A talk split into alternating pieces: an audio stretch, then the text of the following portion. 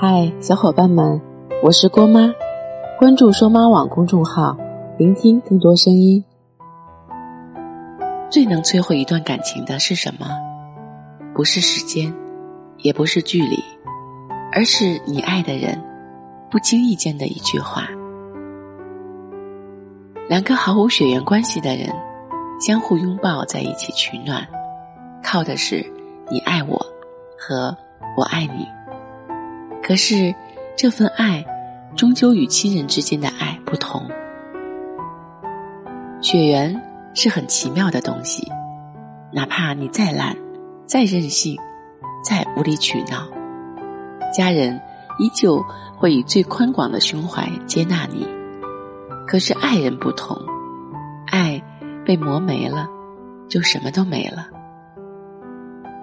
粉丝快乐的鱼投稿说。网上总是经常爆出因为抑郁症而自杀的明星，我不认识他们，但是第一次觉得和他们离得好近，是在一年前我查出了抑郁症。我是个爱笑的姑娘，认识我的人都这么说。抑郁症这种病，所有人都认为跟我不沾边。也包括我的前男友，我和他的关系一直很稳定，从高中谈到现在。本来打算过了今年就结婚的。他长得很帅，是现在人们说的那种小狼狗。抱歉，我有点语无伦次了。但是，爱笑，并不代表不会生气。那种疯狂的。想粉碎一切的感觉，会突然袭来。第一次压抑不住内心的扭曲，把杯子砸向他额头的时候，换来的是他给我的一巴掌。我们因此冷战了一个月。可是后来，情绪失控的时候越来越多了。我意识到自己可能出了问题，我瞒着他去了医院。果然不出所料，我患了中度抑郁症。我不敢跟家里人说，不敢跟朋友说，只能每天笑嘻嘻的面对所有人。可是我支撑不住了，心底的绝望急需找到一个出口，所以那天我对他全盘说出。我们平时总会互损，就像我说，我怎么越长越丑？他说，确实很丑。他说他胖了的时候，我就会接一句：“你知道就好。”说完，我俩对视，哈哈大笑。可这一次不一样。当他看到我的病历单，笑着指着我说：“原来你这种人也会得抑郁症时。”我的内心轰然倒塌。原来，人心的死不过一瞬之间。知乎上有篇点赞很高的帖子，说的是一个小伙子记述的是自己如何与抑郁症女朋友日常生活的相处。其中有句话我很喜欢，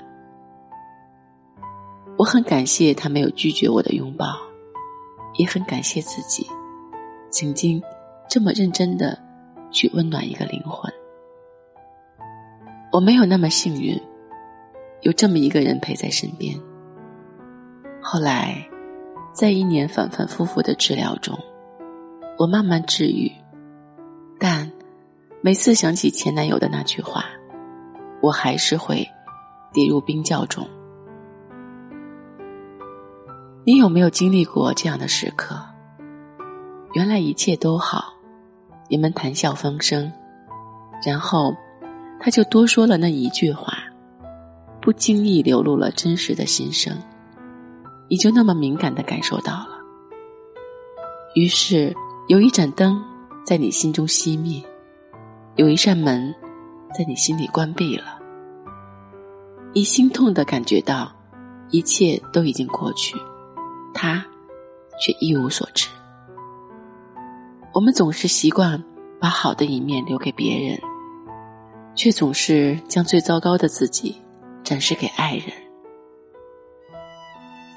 仗着对方的爱肆意妄为，最后两败俱伤。没有人生来就会体谅别人，我们都是从一个不完美的人慢慢成长起来的。当你用自己的语言刺向爱人的时候，有没有想过，他们能不能承受你的攻击？别让他心里的那盏灯熄灭，别让他心里的那扇门关闭，因为。能被你伤害的，都是爱你最深的人。陪你走过千山万水，说你想听的故事。订阅郭妈，我们明天见，拜拜。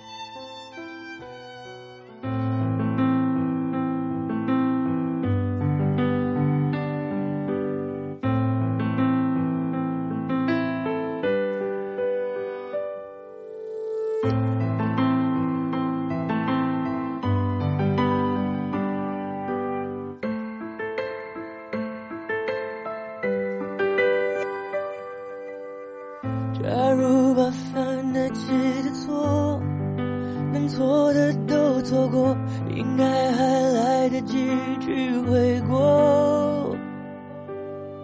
假如没把一切说破，那一场小风波，让一笑带过，在感情面前讲什么自我？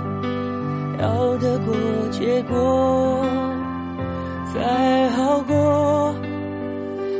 都怪我，不该沉默是沉默，该勇敢是软弱。如果不是我误会自己洒脱，让我们难过。可当初的你和现在的我，假如重来过。倘若那天把该说的话好好，该体谅的不执着。如果那天我不受情绪挑拨，你会怎么做？那么多如果，可能如果我，可惜没如果，只剩下结果。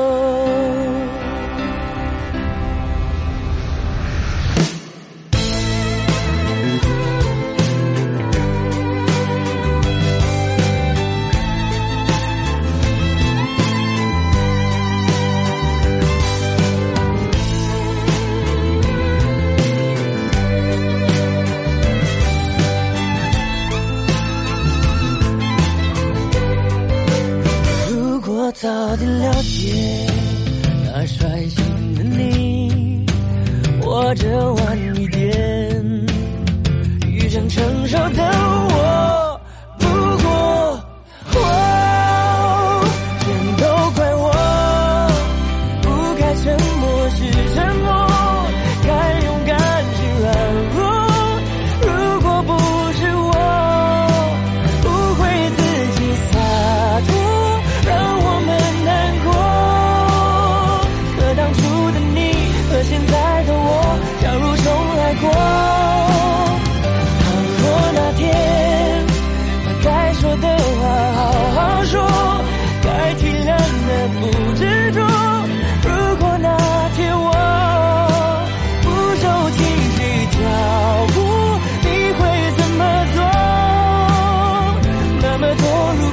可能如果我可惜没如果没有你和我。